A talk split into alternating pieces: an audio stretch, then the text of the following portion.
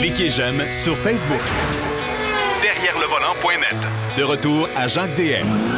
Notre ami Marc Bouchard est de retour cette semaine à l'émission. La semaine dernière, vous vous souvenez, on avait le président d'Imperium, euh, cette nouvelle société chinoise qui débarque chez nous. Euh, on va peut-être en avoir d'autres entrevues comme ça. J'ai fait une tentative avec euh, VinFast, euh, la société vietnamienne, mais ça, c'est un petit peu plus compliqué, semble-t-il. En tout cas, on vous en parlera ultérieurement. Mais pour l'instant, Marc Bouchard est avec nous et il va nous parler de son essai. Ça donne bien parce qu'il était parti faire l'essai de la Golf GTI et de la Golf R qui débarquent, qui sont tout fraîchement débarqués au Canada. Et euh, après ça, un autre espèce de. Ben, c'est même pas un sondage. Imaginez-vous, il y a quelqu'un qui a écrit un livre Écoute ton char. Ça, c'est assez, assez spécial. Mon cher Marc, mes hommages. Salut, mon cher, comment vas-tu? Ben, ça va bien. Écoute ton char. Écoute ton char. Normalement, moi, un médecin me dirait écoute ton corps, mais écoute ton char, là, ça, j'ai un petit peu de misère avec ça. Oui, ben, c'est ça. On va s'en parler tantôt, puis tu vas voir qu'il y a des gens qui ont, semble-t-il, tendance à prendre leur voiture pas mal plus au sérieux que toi et moi. Bon, OK. Euh, d'entrée de jeu, Golf R et Golf GTI, faut rappeler aux gens que la Golf régulière, euh, la nouvelle génération ne viendra pas chez nous. Non, effectivement. Et euh, on a beau essayer de poser la question à savoir pourquoi elle ne viendra pas. la réponse est toujours assez nébuleuse. Là. la réalité, en fait, c'est que du côté de chez Volkswagen, on mise énormément sur les VUS, les petits VUS notamment le Taos qui va très bien au niveau des ventes. Euh, ben, très bien étant relatif, évidemment, relatif au nombre d'unités qu'on peut avoir. Oui, ouais, c'est ça. Et euh, ben, évidemment, on ne veut pas non plus cannibaliser euh, les véhicules électriques parce que Volkswagen, comme beaucoup d'autres, mise sur une tonne de véhicules électriques au cours des prochaines années. Et bon, et entre toi et moi, les ventes de la Golf étaient en chute libre parce qu'elle était rendue assez dispendieuse ce n'était plus l'entrée de gamme du côté de chez Volkswagen.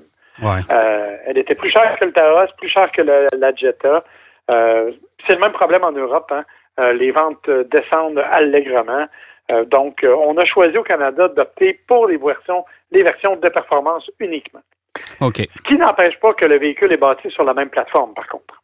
OK, c'est la même, c'est la même voiture, mais survitaminée. Exactement. Donc, on a opté pour la GTI que l'on connaît bien. Euh, la GTI, c'est un véhicule que j'ai toujours apprécié parce que euh, c'est probablement la plus belle expression de la conduite allemande. Donc, c'est une voiture qui est assez légère, c'est une voiture à traction, euh, qui est bon un petit peu plus puissante cette année. Là, toujours le moteur 4 cylindres 2 litres turbo, qui est rendu à 246 chevaux. Euh, euh, c'est un véhicule qui se conduit vraiment du bout des doigts. La rigidité du châssis est vraiment exceptionnelle. Et ben, on a quand même conservé certains éléments plus traditionnels. Euh, le premier qui va faire plaisir aux puristes, c'est qu'on a conservé la boîte manuelle. Oui, ça, c'est sûr que ça va faire plaisir à bien du monde. Exactement. On a aussi la DSG, par contre, qui est toujours efficace, hein, on ne se le cachera pas. Euh, elle est quand même assez efficace avec la, la, GTI, mais bien sûr, la boîte manuelle permet un contrôle vraiment plus agréable, vraiment plus direct. Et euh, ben, évidemment, ça fait partie un peu de, de l'âme même de la voiture. Ajoute à ça, ce qu'on a voulu faire, c'est garder le côté traditionnel avec le fameux tissu carotté. OK. Euh, ouais qui fait partie, ça aussi, de la tradition GTI. Euh, donc, on a conservé le tissu carotté sur les versions techniquement d'entrée de gamme. Il y a une version plus, disons, plus sophistiquée qui arrive avec plus d'options et des sièges en cuir. Mais imagine-toi qu'au Canada, pour faire plaisir aux puristes, on peut obtenir la version haut de gamme avec les sièges en tissu carotté. Ah bon? On, est, le seul endroit à peu près où c'est possible de le faire. Euh, parce que bon, ça fait tellement partie de, de, de, de l'ADN de la voiture que euh, on a réussi à faire ça. Donc ça, c'est une bonne nouvelle. Euh, l'autre élément, c'est qu'évidemment, on a complètement remanié l'intérieur. Et là, ben écoute, oublie tout ce que tu peux comprendre de la GTI, de l'ancienne GTI. On arrive vraiment avec un intérieur que tu commences à connaître chez Volkswagen, là, intérieur numérique avec un écran beaucoup plus facile, un système multimédia qui est beaucoup, beaucoup plus agréable facile d'utilisation, compatible Android Auto, Apple CarPlay, sans fil. Donc, euh, ça aussi, ça va vraiment très bien. Euh, on est vraiment dans un environnement où on a misé un petit peu plus sur le confort et sur la facilité d'utilisation. Euh, donc ça, ça évidemment, ça, ça permet d'avoir une voiture qui est relativement polyvalente. Parce qu'il faut le rappeler, la GTI, tout comme la Golf R, ce sont des voitures à ion, des hatchbacks, Ouais. avec un certain espace de chargement et un espace, disons, raisonnable pour les passagers arrière et même pour les passagers avant. Donc, ça devient un véhicule que l'on peut utiliser euh, comme véhicule familial et qui, bien entendu, nous procure un petit peu de oomph en termes de conduite. Ouais. Puis euh, euh, pour revenir à l'intérieur, je pense que c'est une bonne nouvelle parce que Volkswagen nous avait toujours habitués à des, des habitacles et des présentations assez austères, merci. Là, c'est un peu plus moderne, c'est un petit peu plus jazzé là, comme, euh, comme présentation. Oui, là, là, on est vraiment dans le, le- le contemporain. On arrive dans quelque chose qui est vraiment plus proche de ce que tous les autres font. Ouais. Mais tu as raison. Avant ça, c'était un peu noir avec des appliques noires puis des, des incrustés noirs. Là. Pas... Ah non, c'était assez, euh, assez plate, merci. Hein? Oui, Ouais, non, effectivement. Alors là, tu as, bien raison de dire que effectivement, ça ravive un peu le tout. Ce qui est intéressant de cette GTI-là, en fait, c'est beaucoup la réponse de l'accélération. C'est euh, on a bien peaufiné le moteur et honnêtement, c'est un petit véhicule qui est vraiment très agréable et qui est facile à utiliser, même en conduite dynamique. Je suis loin d'être un pilote de course, mais euh, on était dans la région de Niagara-on-the-Lake et je peux te dire que je me suis bien amusé sur les routes sinueuses dans le coin parce que vraiment la voiture se contrôle aisément et elle est très agréable. Mon gros bémol, c'est qu'il n'y a pas de sonorité. Le moteur est pas. Tu sais, il manque un peu de présence, je te dirais, au niveau de la GTI. OK. OK. Que- ouais. Mais ça, c'est égal. Ça fait partie des, des, je te dirais, des plaisirs de la vie. Là.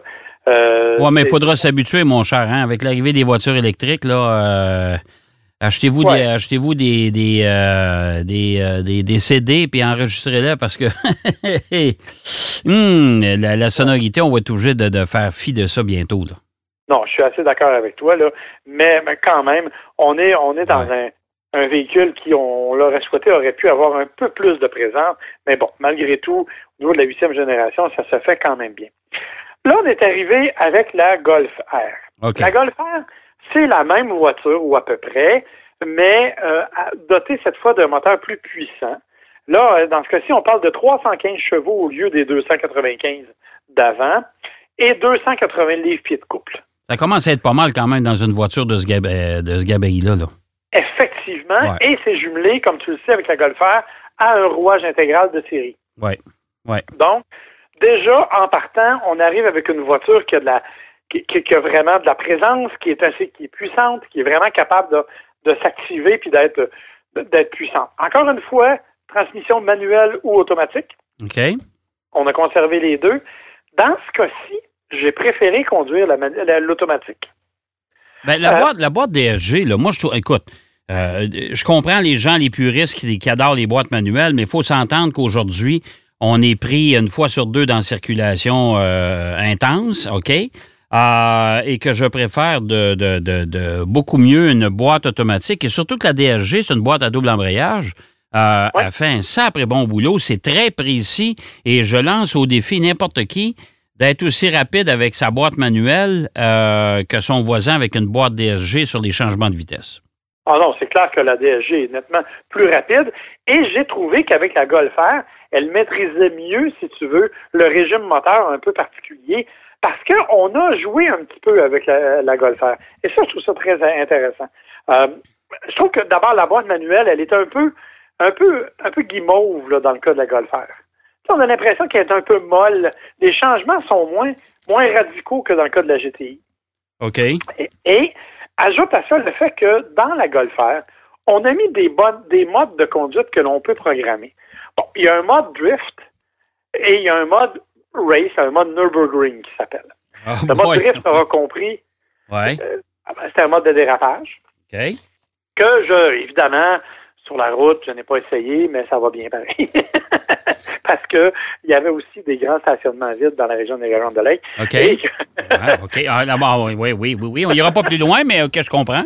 Oui. C'est ça. Et euh, que, bon, euh, honnêtement, euh, c'est quand même, ça permet donc de mieux contrôler le passage du couple à- aux roues arrière et ça permet vraiment d'avoir un beau contrôle. Le mode Nürburgring, c'est le mode, euh, bon, c'est un peu humoristique là, dans la mesure où euh, tu sais que le Nürburgring, c'est le fameux circuit allemand Ben oui, ben oui. Ouais. que l'on surnomme l'enfer vert, le Green Hell. Ouais. Alors, quand tu actives le mode Nürburgring dans la, dans la Golf R, l'éclairage intérieur devient vert. Ah bon?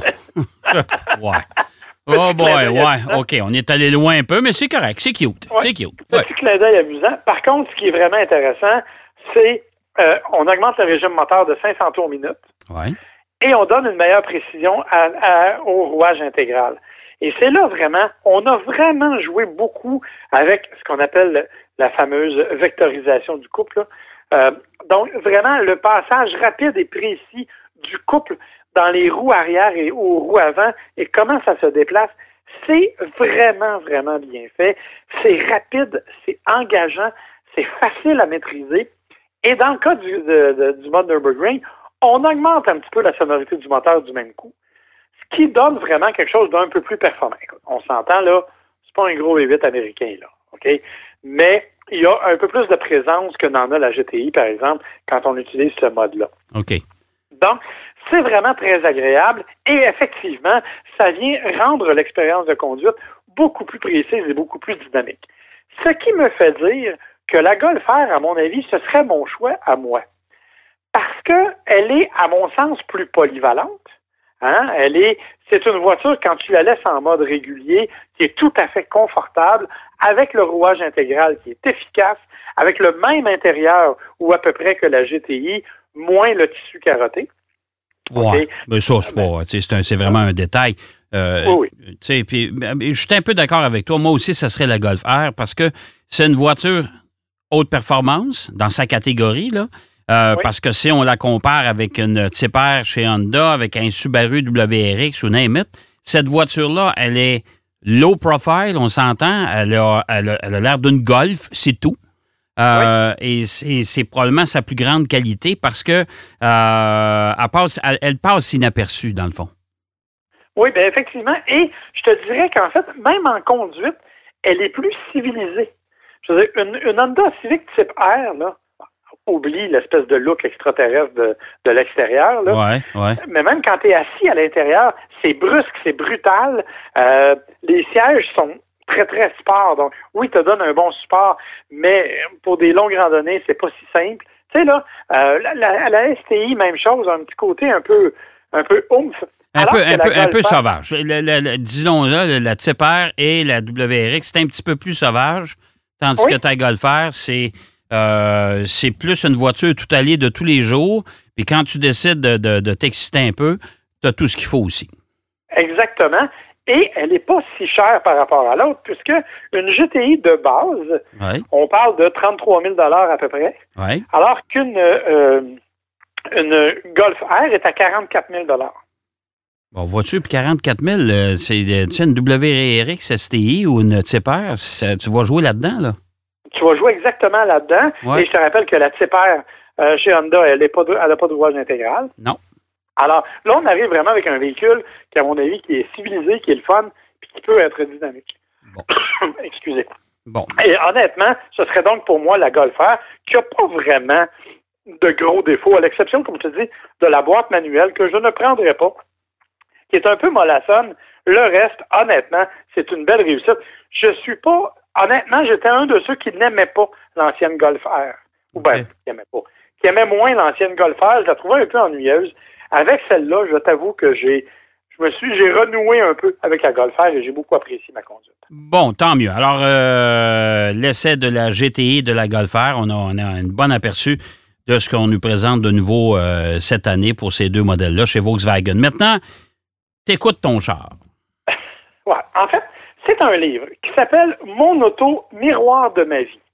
Eh okay? boy, OK. Parce ouais. que je vais être fin, je nommerai pas l'auteur. Mm -hmm. euh, ça date de quelques années. C'est un ami, en fait, un collègue, Daniel Boudreau, que tu connais, ouais. qui m'a prêté ça en me disant faut que tu parles de ça à Jacques. Ouais. Il va apprécier la, la, subtilité. Alors, la dame dit on ne fait qu'un avec notre voiture. Ah, OK. Oui. Que la voiture, et d'ailleurs, il y a même un petit dessin où elle, où elle dessine un petit monsieur à quatre pattes, puis elle superpose une voiture en disant regardez comme c'est pareil.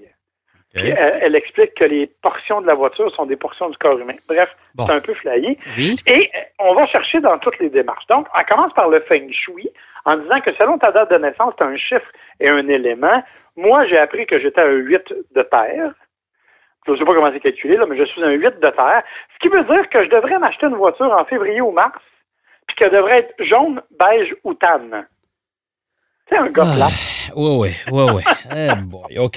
Ouais, vas-y, vas-y. Ça, ça devrait arriver. Ouais. Ensuite de ça, tout ce qui arrive avec ton auto est en fait le reflet de ta vie et de ton corps. OK? Alors, sache, par exemple, Oui, que si jamais tu as des problèmes de radiateur sur ta voiture, c'est parce que tu as un problème hormonal chez vous. Ah. OK? J'espère que tu es content de l'apprendre. Oui, ça, je me peux plus, là. J'ai hâte que ça finisse, là. Hein? Si tu as un accrochage avec l'auto familiale, Oui. c'est parce que tu as un conflit avec ton père ou ta mère. OK? Oui, continue. Si Oui. tu te fais rentrer dedans par l'arrière, Oui. c'est que tu as peur du passé. OK. OK? Si tu rentres dans quelqu'un, c'est parce que tu as peur de l'avenir, non? Exactement, tu as tout compris le principe. OK? Si tu as un problème de moteur, va faire réviser ton cœur parce que ça se peut que tu aies un problème. OK. Si par contre tu es fatigué rapidement, ben surveille ta batterie d'auto.